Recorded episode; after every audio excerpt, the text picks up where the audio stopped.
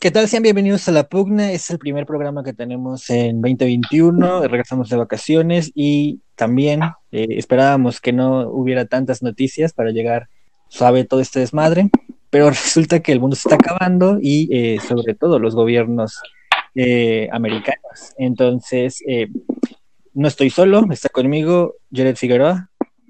Hola, ¿qué tal? También está Emanuel Alba. Hola, hola.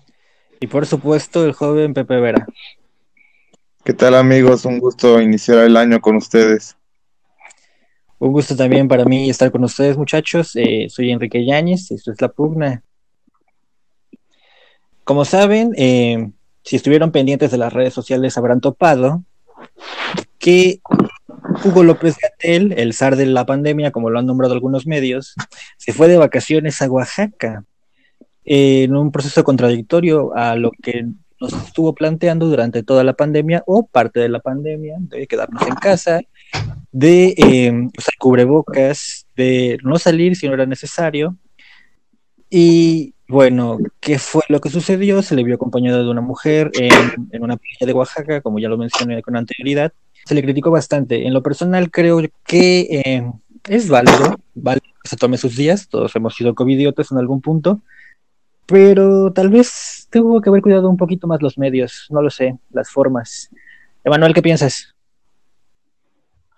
Pues bien, este, yo creo que es como un castillito que le están dando, o sea, no lo van a cesar, pero lo mandaron como que en un partido de fútbol, lo mandaron a la banca, eh, así como que, ¿sabes qué? Tuve hasta el Cono Sur, ahorita, Argentina, a analizar la producción de la Sputnik, este, quédate tú ahí. Y también lo hicieron como estrategia política porque creo que ya estaban muy este, bravos los ambientes, eh, porque todo el tiempo nos la pasaba diciendo quédate en casa, quédate en casa, quédate en casa, y resulta que pues no se quedó en casa, ¿no?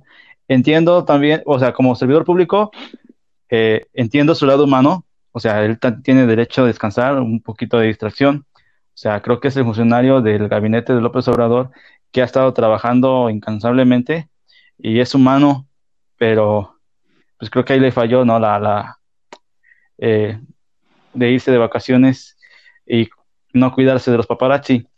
Ahí también yo eh, critico el periodismo o lo que se dice llamar periodismo mexicano porque pues una cosa que tú estés eh, en atento en lo que hagan el servidor público en su trabajo y otra cosa que te enfoques en su vida personal y a partir de ahí empiezas a atacarlo. Yo creo que eso no me habla bien de los medios de comunicación aquí en México.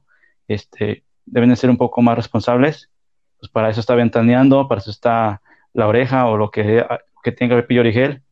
Pati Chapoy, las estrellas. porque eso no es. Ándale, algo así, ¿no? Para eso están estos programas, ¿no? Y si vas a hacer un periódico Reforma o Universal que estén ahí este, dando ese tipo de noticias, pues no, no se me hace correcto. Pero bueno, es lo que yo veo. Y lo veo como un lento adiós de López Gatel. O sea, creo que tarde o temprano eh, no le va a dar razón a los medios de comunicación ni a la oposición López Obrador, pero yo creo que como por mayo, abril, pues estará despidiendo a López Gatel de nosotros. Yo difiero de Manuel. No creo que haya sido castigado, sino que eh, no sé si lo hayan analizado en algún otro de los casos, pero dentro de la administración pública hay cierta lealtad al parecer, del presidente hacia sus subordinados. Lo vemos, por ejemplo, en casos muy particulares, como el secretario de Comunicaciones y Transportes, Jiménez de Espriu, que en más de una ocasión, antes incluso de, de iniciar el gobierno, quiso salir, se estaba arrepintiendo y eso lo llegó a decir en entrevistas. Sin embargo, el presidente no lo dejó. Alfonso Romo es otro de los ejemplos que de igual forma eh, también quería desertar, pero el presidente no quiso, no lo dejó. Marta Bárcenas es el más reciente, lo dijimos hace eh, uno o dos programas, pero em, es, es, un caso muy similar, pues ella, ah, desde que estaba negociando el TEMEC, em, existían rumores de que quería abandonar su puesto para pasar al retiro. Y apenas cuando se dio el cisma político en Estados Unidos tras las elecciones, y la probable victoria de Biden fue que pudo decir tal vez mi trabajo está cumplido, dejo esto. Y siendo así, seguramente para López Gatel, aún él quiera, quiera, quiera descansar, quiera que le tomen el relevo, eh, tal vez el presidente no lo vaya a aceptar hasta que haya cumplido su encargo. Y si su encargo principal es ser el rostro de la pandemia, el rostro que le haga frente a la pandemia todos los días, casi todos después de esta pausa que se tomó, em, pues tal vez vaya a renunciar hasta que ya deje de ser una pandemia y comience a ser solamente los restos de una epidemia que esperemos en el mejor de los casos sea el próximo año por estas fechas. Claro, este Pepe, ¿tú quieres agregar algo respecto a este tema? Pues mira, finalmente respecto a esto, el subsecretario fue defendido y fue atacado. Realmente, pues como bien apuntan mis compañeros, eh, es la cara de, del frente a la pandemia en México y finalmente pues la pandemia no ha finalizado aquí, al contrario, ha empeorado. Recordemos que pues bueno, sus declaraciones casi al inicio de pandemia fue que el llegar a 60 mil muertes en México pues iba a ser un, no sé si lo recuerdan, que iba a ser un, un este, escenario desastroso para México. Y bueno, pues ya las, las muertes casi la estamos superando por el doble de la cifra, ¿no? Realmente van más de un millón de contagios en México y, no va, no vemos que la, la, curva baje. Entonces, pues bueno, yo creo que un descanso merecido, pues bueno, o sea, realmente eso solamente su jefe lo puede definir, pero yo creo que sí necesita replantearse porque pues también el su accionar, perdón, este eh, es contradictorio a lo que ha dicho a lo largo del año pasado y lo que llevaba de este, porque incluso seis días antes de que se fuera de vacaciones hizo otra vez el hincapié en, en, el cubrebocas y en la sana distancia.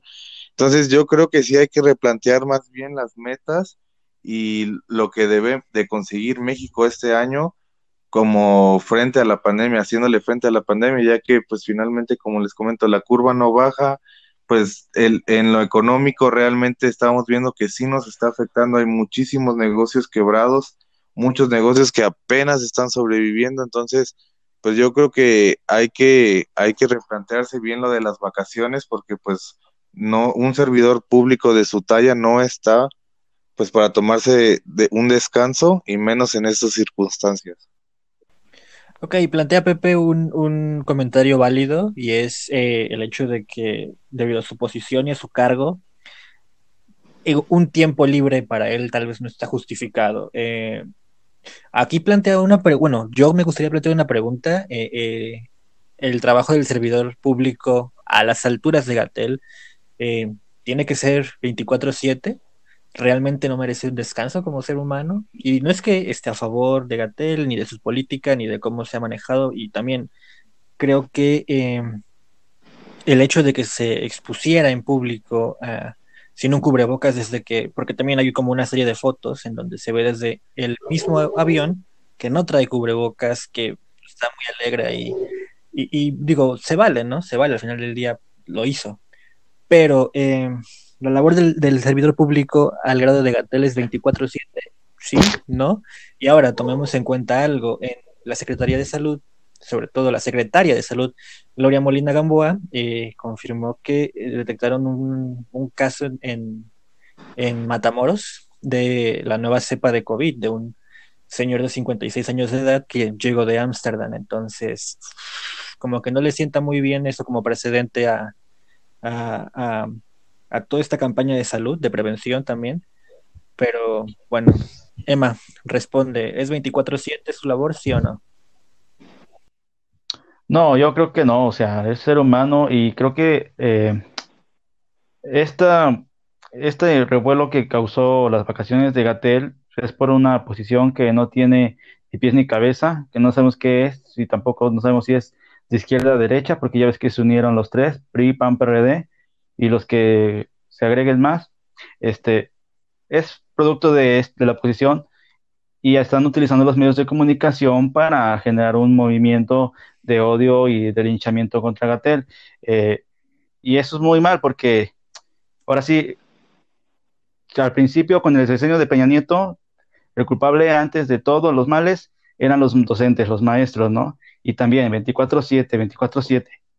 Y yo creo que los servidores públicos o los que sirven al pueblo son humanos, no son robots y eso no se me hace justo que, o sea, si quieren robots, pues mejor pues ya que se vayan a China, pidan unos androides y que vengan aquí a, las oficinas burócratas, ¿no? Porque, pues no, no, no es justo, no es justo, o sea, así como ellos o como todos tenemos derecho a vacaciones, también ellos tienen derechos, son seres humanos, sienten, eh, tienen corazón, sentimientos, tienen alma y tienen derecho también a tener una vida común y corriente, porque lo que están haciendo solamente es un trabajo, un servicio. Eh, joven Jared, 24/7, sí, no, ¿y por qué?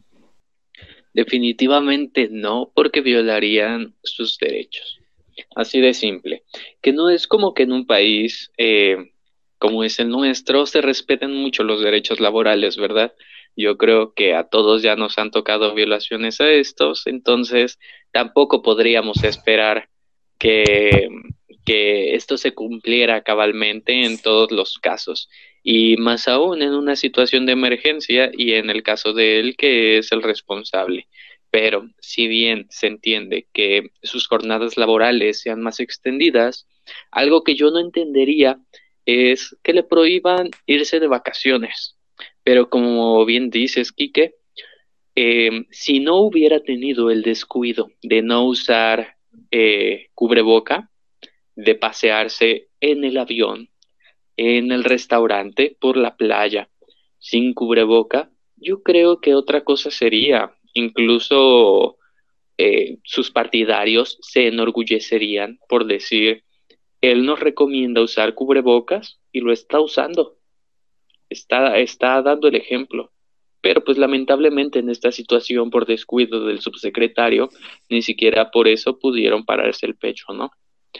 Y vaya, eh, se me hace ridículo también que medios se pongan a cubrirlo con toda importancia, pero sin duda fue un desliz, que tal vez ahí sí, las revistas, los sitios, las cuentas que están eh, dedicadas a cubrir los espectáculos debieron hacer la nota, no los medios de trascendencia nacional.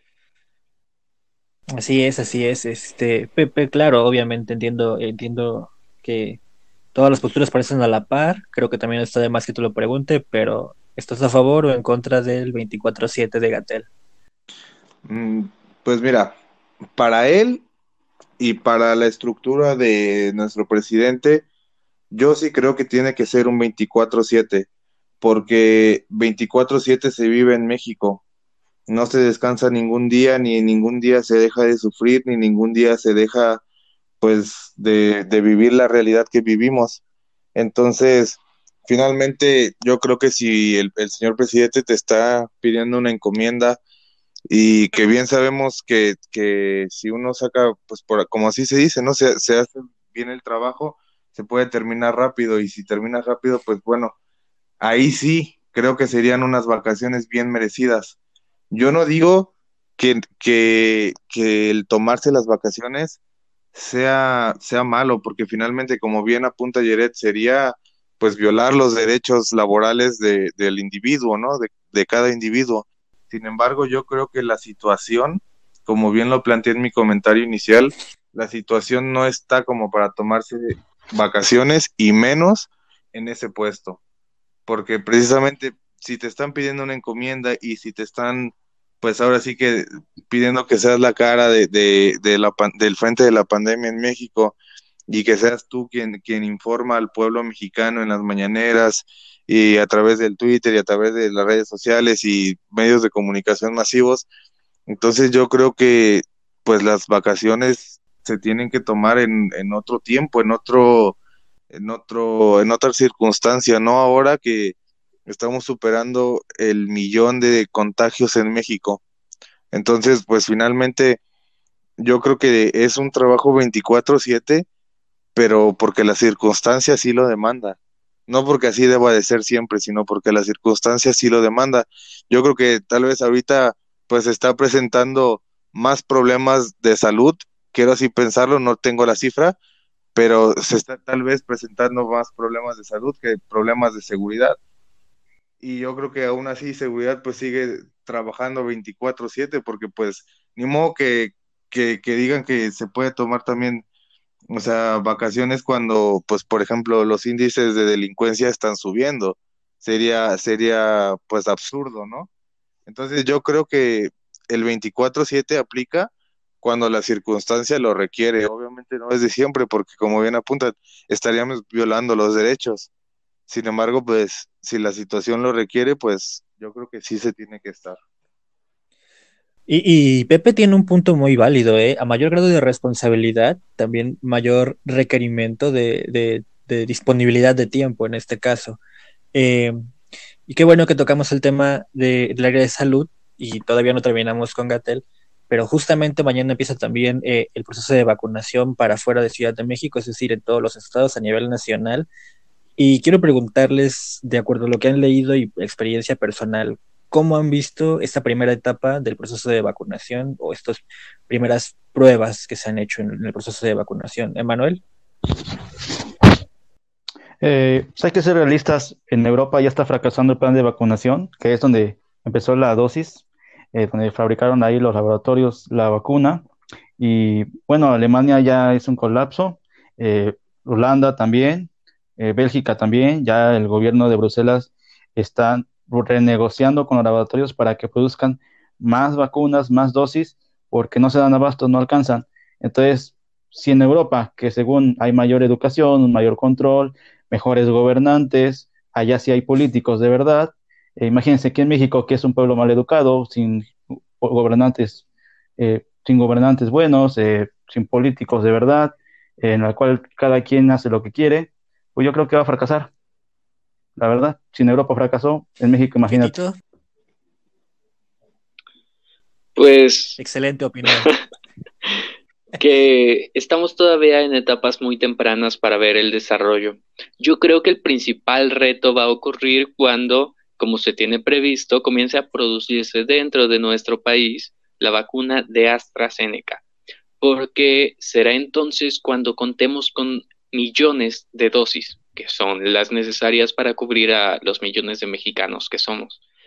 Entonces, unos cuantos miles todavía no pueden representar un reto tan descomunal y pueden ser plenamente cumplidas por el personal de seguridad nacional, guardia, nacional y por el personal de la Secretaría de Salud.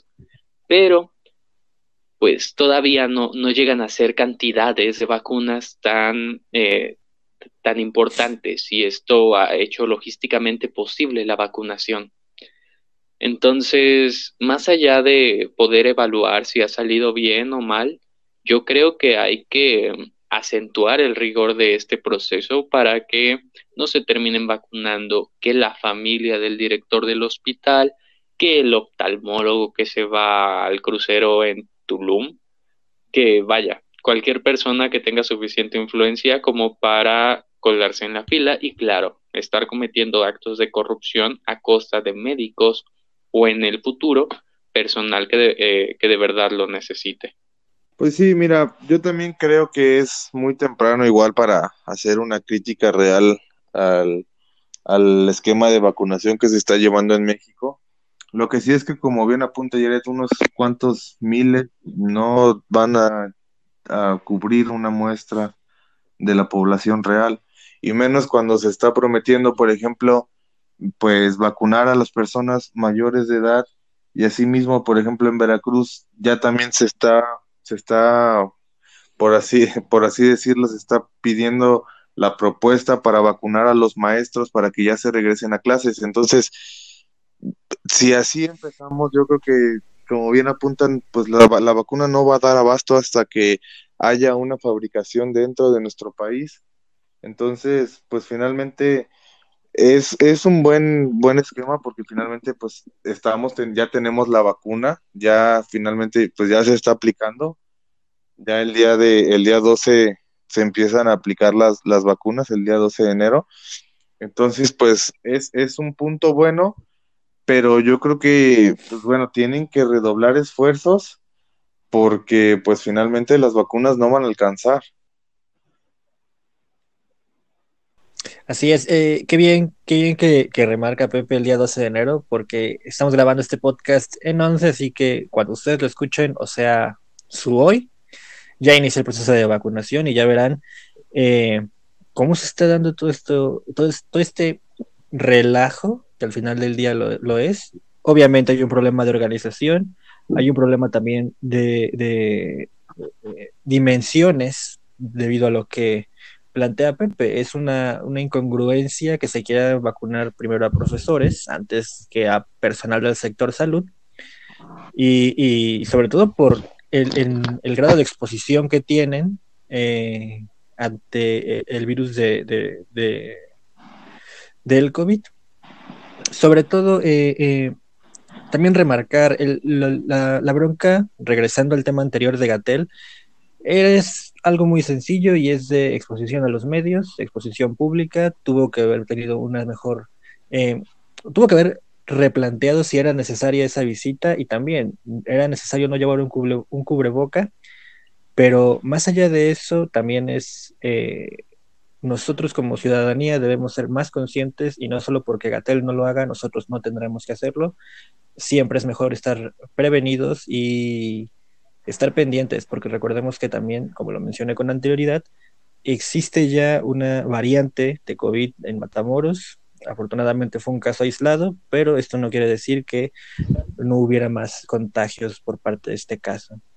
Regresamos en el siguiente segmento de la pugna, creo que es el que más podemos disfrutar todos, eh, todos en la mesa, debido a que estaremos hablando de los ataques al Capitolio, todo lo que ha sucedido con Donald Trump, eh, su baneo de Twitter, de Facebook, de Spotify, de millones de, perdón, no millones, sino de varias aplicaciones y eh, regresamos con eso. ¿Qué tal? Bienvenidos al segundo segmento de la pugna, el segundo segmento de este programa. Y también, como ya les comenté en el pasado, eh, estaremos hablando de lo que sucedió con Donald Trump. Y es que debido a varias declaraciones que ocurrieron directamente del Twitter personal de Donald Trump, no el presidencial, el sitio oficial de Twitter decidió eh, ya no tener eh, una, un perfil verificado para el presidente de los Estados Unidos, el todavía presidente de los Estados Unidos, debido a que decidieron suspenderlo de forma permanente, ya que estaba eh, haciendo bastantes incitaciones a la violencia. Y es que, por fuera poco, después, minutos después prácticamente de, de, que hiciera algunos tweets y que también Twitter lo diera de baja, el miércoles 6 de enero sucedieron actos de violencia en el Capitolio y obviamente fueron a manos de partidarios de Donald Trump.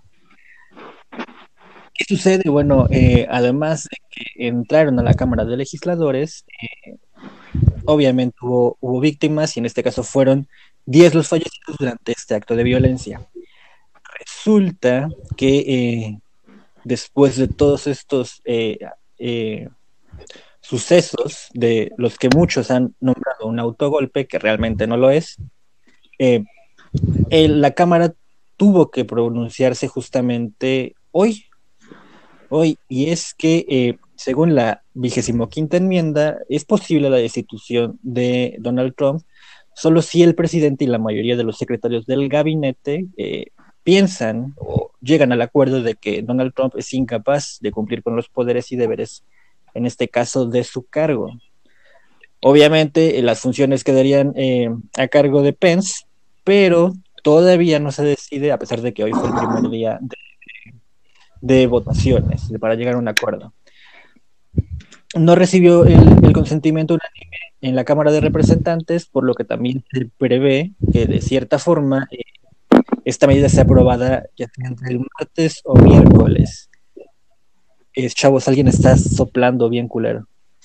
A raíz de esto, el presidente del Congreso, bueno, perdón, la, de la Cámara de Representantes, Nancy Pelosi, declaró que tiene 24 horas Mike Pence para responder a esta resolución de todavía es eh, capaz Donald Trump de ser el presidente o no. Y es que, al parecer, Donald Trump sigue llevando hasta estos momentos una agenda. de poco, eh, Bill Belichick será homenajeado el jueves eh, por Donald Trump y le dará una, medalla de libertad. Justamente para quienes sigan el fútbol americano sabrán que Bill Belichick es el coach de Nueva Inglaterra y no solo esto, también tiene una vista prevista eh, para mañana, justamente, u hoy, dependiendo el momento del que para revisar el muro fronterizo con México, justamente en Texas. Entonces, ¿está cabrón la situación en Estados Unidos? Sí. Eh, Manuel no se ha pronunciado del todo ah, ante tal situación. Quien sí lo hizo fue la canciller alemana Angela Merkel, en, donde dijo que es, es, es, bastante grave y también es muy lamentable que Donald Trump no tenga un el, el, derecho fundamental o un derecho esencial como es la libre expresión y que esto no debería quedar a manos de un, proceso corporativo caso de Twitter.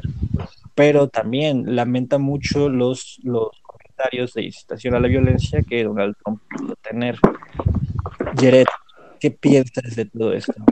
El caso de, de Angela Merkel, por ejemplo, es una clara muestra de las diferencias que existen en la forma en la que se hace política hacia los privados en la Unión Europea y en Estados Unidos. En este caso, la Unión Europea se caracteriza por tener fuertes restricciones a los grandes tecnológicos, como por ejemplo a Microsoft, a Google, a Apple, a todas estas empresas que han intentado monopolizar sus sectores específicos y la Unión Europea les pone un alto. Les pone un alto porque varias empresas europeas también lo han sufrido y como buenos garantes de los derechos de sus ciudadanos, pues tratan de contener eh, la expansión de estas tecnológicas. Entonces, esa postura a favor de la libertad de expresión de, de un usuario, pues se entiende por esto. Pero la, si bien la ley europea, la ley en Alemania, puede eh, anteponer el derecho, un derecho humano universal en medios privados incluso, me parece que la legislación estadounidense, que es la aplicable en el caso de Trump, pues no es tan, no es tan estricta. En cambio, es muy laxa. Tanto así que pues estas empresas han crecido en tiempo récord y se han vuelto las principales empresas, hablando en términos económicos, de todo el mundo en tan solo una década o, menos en algunos de los casos. Entonces, eh, sin duda, dentro de Estados Unidos tiene una fuerte influencia política eh, las empresas tecnológicas. Y pues no sé si, si lo comentamos aquí en la pugna o lo comentamos personalmente, pero pues ya habíamos hablado de la forma en la que se hace política en Estados Unidos. Existen los famosos lobbies, que son Em, firmas de asesores que contratan las empresas para influir en la legislación de cada país. No podemos cerrar los ojos a que las tecnológicas tienen el poder adquisitivo para negociar con ellos. Y claro, los legisladores demócratas han sido más permisivos con su influencia. Entonces, em, con, e, con este contexto, pues está claro que se está imponiendo, se está haciendo una muestra de la capacidad que tiene. Tanto así que están haciendo la de dique para evitar una insurrección, o al menos así lo vieron. No sé si de no, eh, de no bloquearle la cuenta hubiera hecho un intento. Me parece que la estrategia de Trump apunta más hacia el futuro, más hacia una consecuente elección, y algunos han eh, han tanteado la posibilidad de que intente fundar un partido, un tercer partido con verdadera fuerza electoral en el sistema electoral estadounidense. Entonces, pues sí, sin duda parece ser una exageración. También es una exageración pensar que es una tragedia que le hayan quitado la cuenta, teniendo, eh, tomando en cuenta que todavía tiene la cuenta de Ad POTUS, del presidente de los Estados Unidos, la cuenta institucional, que para la labor de transparencia gubernamental es más que suficiente, ¿no? Es como si, por ejemplo, eh, entráramos a un café y no nos dejaran hacer ruido. En ese caso, por ejemplo, se entendería más que nos quejemos nosotros ah, si estamos consumiendo. Oye, estoy comprándote un producto, déjame estar aquí.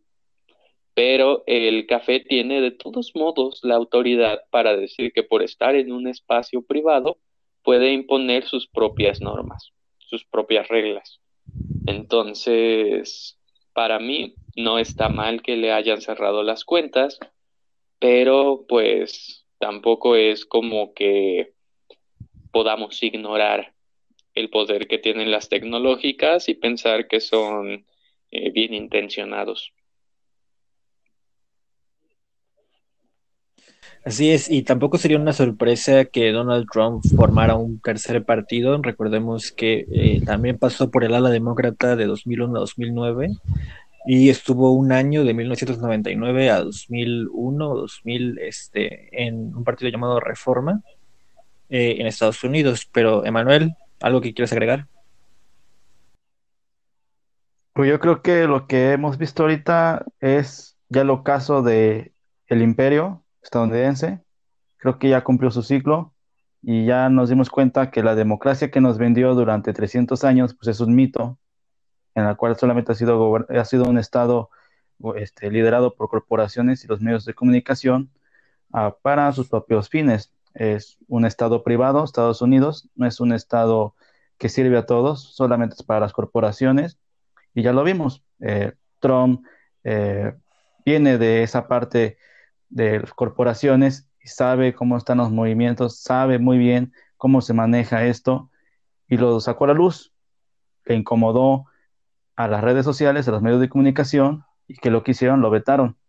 Entonces, es preocupante porque lo que estamos viendo después de una caída del imperio viene otro nuevo orden y lo que estamos viendo es de que creo que los medios de expresión, la libertad de expresión, eh, se va a modificar y nos va a perjudicar a todos. Si ya se lo hicieron con Trump, aquí en México se hicieron a una este, actriz que habla pura tontería, pues imagínense. Vamos a empezar este, así. Pero bueno, esa es la democracia que este, querían. No, no, sé quién. Ah, Pati Navidad, ¿no? Que hablaba de, de las vacunas y que Donald Trump no sé qué, no se lo suspendieron. Ándale, sí es cierto, sí. Y bueno, y no es la única conspiranoica. Pues, si ven las redes sociales, hay muchas páginas en YouTube, hay muchas páginas de conspiraciones y no han sido bloqueadas, pero estas les incomodan y bueno, así se empieza. Así empezó Hitler. Eh, eh, em, Mark Zuckerberg. sin bigote. Pues yo creo que finalmente lo que le pasa a Trump nos podría pasar a cualquiera. Y yo creo que la analogía del café, pues bueno, es un poco diferente a mi idea, puesto que yo creo que Twitter ya tiene sus reglas y sus lineamientos bien marcados. Y yo creo que antes de antes de empezar a utilizar la, aplicación por eso nos, nos aplican sus nos enseñan sus términos y condiciones porque pues nos dicen qué es lo que van a van a soportar por así decirlo van a estar este pues sí, soportando que, podamos publicar y que podamos decir y expresarnos, pero pues también eh, pues en todo hay reglas y hay, y hay límites, Entonces, pues sí, lo que le pasa a Trump que puede pasar a cualquiera, porque, pues, de hecho, si hay, hay veto en Facebook por escribir ciertas, este, ciertas palabras o ciertos algoritmos de palabras y te vetan por, por una cantidad de días, pues yo creo que pues es, es lógico y es normal que si estás incitando al odio, pues bueno, pasen este tipo de situaciones. El, caso particular de Trump me parece algo categóricamente eh, extraño, pero a la vez es comprensible. Eh, como todos ustedes lo han mencionado con anterioridad, creo que en específico Emanuel Alba, es el hecho de que el mercado privado en, Estados Unidos funciona como una especie de cuarto poder. Y si recordemos, Estados Unidos es uno de los que más endeudados está con inversionistas y empresarios eh, nacionales, es decir, de, su propio país. Entonces, es, es entendible, igual como, como apuntó Yeto, que exista este, este poder político por parte de empresas privadas y en el caso de Twitter estuvo en todo su derecho de bloquearlo, digo, los, los mensajes de incitación al odio por parte de un, de un usuario siempre terminan siendo bloqueados en todas las, en, todas las eh, redes sociales, los eh, antiguamente llamados trolls, eh, siempre fueron bloqueados por escasos meses, que sea un presidente es, es, está cabrón, y también el hecho de que sea de manera permanente. Entonces, eh, creo que, es una situación que debemos tomar eh, en cuenta a futuro también. No sabemos qué sucederá durante la administración de Joe Biden, pero podría sucederle lo mismo. Eh, como dato, el secretario interino del Departamento de Seguridad de Estados Unidos, Chad Wolf, hoy renunció justamente debido a, estar en total desacuerdo con, las actitudes que ha tomado Donald Trump en, la última semana. Y es que también parece que de cierta forma planea utilizar los días que le quedan para ver cuál es el alcance político que tiene, eh, eh, no solo en, medios, sino hacia, las, hacia la sociedad y a, los, a, estos pues estos, estos ciudadanos blancos norteamericanos que, fueron obviamente quienes recibieron el mensaje y obviamente son quienes también apoyan a, esta extrema derecha que Donald Trump maneja. Sí, me gustaría agregar que estamos martirizando casi a Donald Trump, pero no estamos diciendo nada de participaron en las revueltas. Porque no, no, no. No, no, bueno, Voy, a, voy a que el, no, pero voy, voy a que el foco de ah, atención también deberíamos centrarlo ahí, porque ah. son la clara representación de ese Estados Unidos racista que lo llevó a la victoria en 2016 y que Biden en 2020. Entonces, el, el dejar de lado que estos estadounidenses eh, anti-inmigrantes, pro armas, eh, antiderechos de la diversidad sexual y de la mujer, que son conservadores y que de hecho tienen empatía, se identifican con lo que fueron los estados confederados de Estados Unidos, es decir, los estados que apoyaban a la esclavitud, sí, son gente actual que en el siglo XXI apoya a la esclavitud. Entonces, pasarlos por alto sería vaya, cegarnos a lo que puede venir en el futuro de Estados Unidos y, ¿por qué no?, del mundo. Si tomamos en cuenta que en México hay mucha gente con pensamiento similar, también deberíamos eh, hablar un poco de eh, estos mexicanos que casualmente, siendo autoproclamados de izquierda, comenzaron a defender a los, eh, a los ciudadanos que participaron en los disturbios y a Donald Trump. Y en cambio comenzaron a atacar a los demócratas. Yo creo que es para la izquierda mexicana de lo más dañino em, apoyar a este tipo de movimientos de ultraderecha, porque literalmente son lo opuesto. Se dicen ellos de izquierda y apoyan a la ultraderecha. ¿Qué pasa ahí, no? No lo sé. Sí, ¿qué pasa ahí? Este, mira, eh, creo que fue de los primeros segmentos que tuvimos en la pugna y es que hablamos particularmente de que eh, la ideología en México no existe.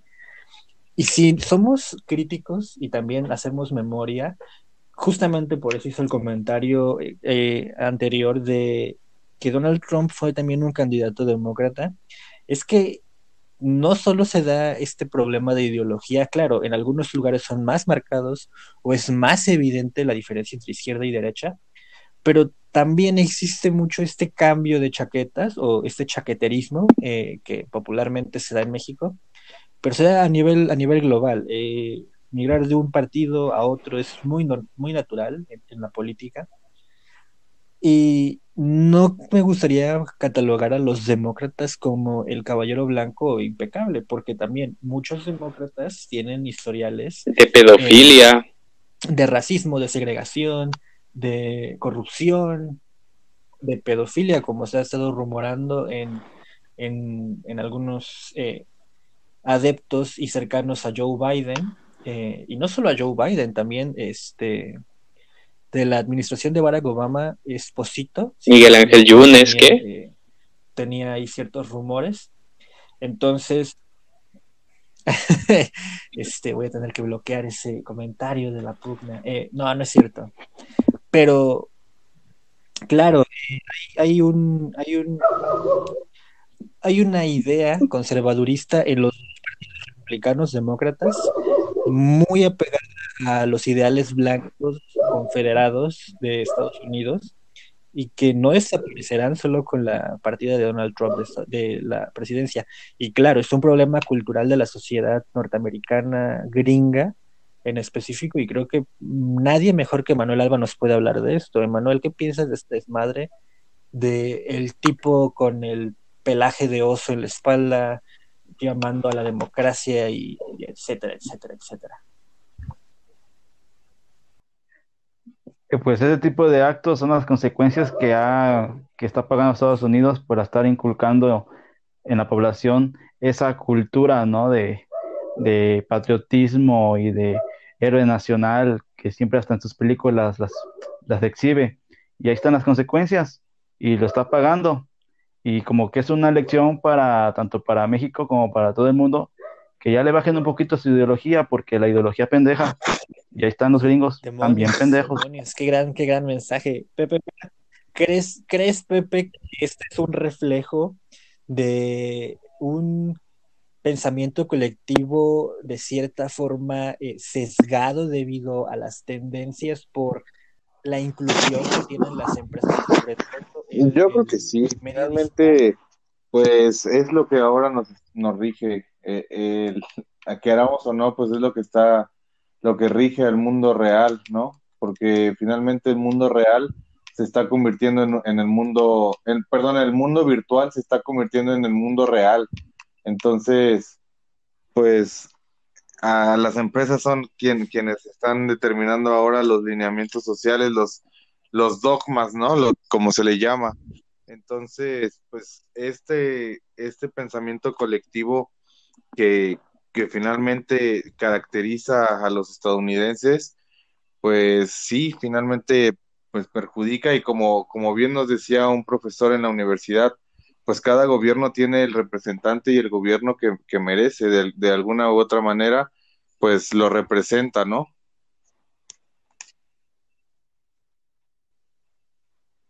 Pero a la mayoría sí, finalmente, o sea, yo, yo tampoco me entiendo, yo no me siento identificado, pero pues finalmente es lo, lo, lo, que a la mayoría le, le parece bien y finalmente pues al mexicano promedio yo creo que sí se siente identificado con el presidente.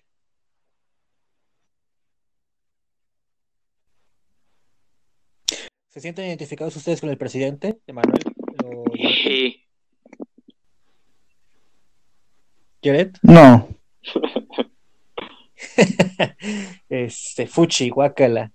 No, eh, tiene, tiene razón, Pepe. Eh, el reflejo de Donald Trump, el espejo que él representa, la imagen que lo categoriza, es sin duda este, esta idea popular que tiene el norteamericano de la American Way of Life, ¿sabes? Es quiero llegar a ser un gran empresario blanco, o bueno, en este caso naranja, eh, y, llegar a las altas cúpulas de poder porque quiero hacer algo, porque quiero tener reconocimiento, o, es algo que también ha, categorizado y que ha dado a, notar a Donald Trump.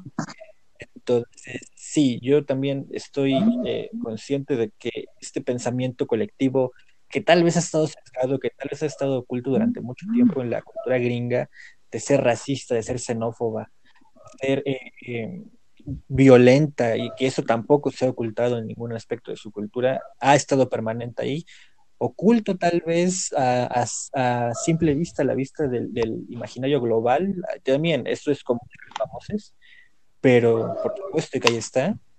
Y creo que el, acto de rebeldía de, del miércoles pasado es una clara evidencia de que eh, algo está mal en la cabeza de los gringos, algo está mal culturalmente, socialmente, eh, políticamente mal, ahí está algo podrido. ¿Quieren agregar algo antes de finalizar este programa? Las ideologías pudren el cerebro. ¿Estás consciente de, eso? ¿Eres, eres, ¿Estás em, sacaste de pedo con tu, con tu comentario, pero... Sí, claro. De acuerdo con lo Debemos recordar la obra célebre de Bernard Crick en contra de la ideología, que decía básicamente eso, la ideología destruye a las sociedades democráticas porque evita que razonemos, evita que investiguemos, evita que dudemos, evita que nos acerquemos a la razón.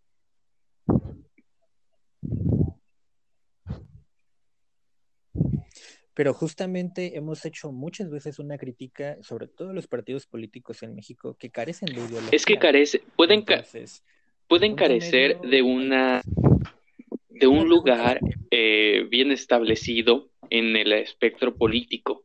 Pueden no ser de izquierda o de derecha, pero claro que tienen una ideología. Por ejemplo, la de Morena es el obradorismo, la del PRI es el nuevo PRI, el, bueno, tal vez este, no, no le sé tanto al tricolor, sí. Pero en el PAN es el conservadurismo. Sí, sí, no hay. Está algo así le dicen. Entonces, claro que hay ideologías, pero lo de izquierda y derecha no aplica en México. es el mal necesario, ¿no? Un mal necesario. Finalmente, pues la ideología es lo que va a regir el sistema de, de gobierno en un país. Entonces, pues es el mal necesario, es lo que, lo que se tiene que, hacer para que se pueda gobernar de alguna u otra manera, ¿no?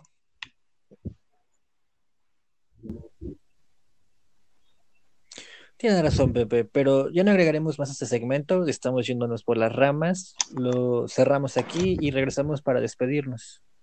Bien, esos han sido los únicos dos segmentos que tuvimos en el primer programa del 2021 de la Pugna. Los estaremos escuchando la siguiente semana con más temas, más carnita. Eh, esperemos también que los temas sean interesantes para ustedes.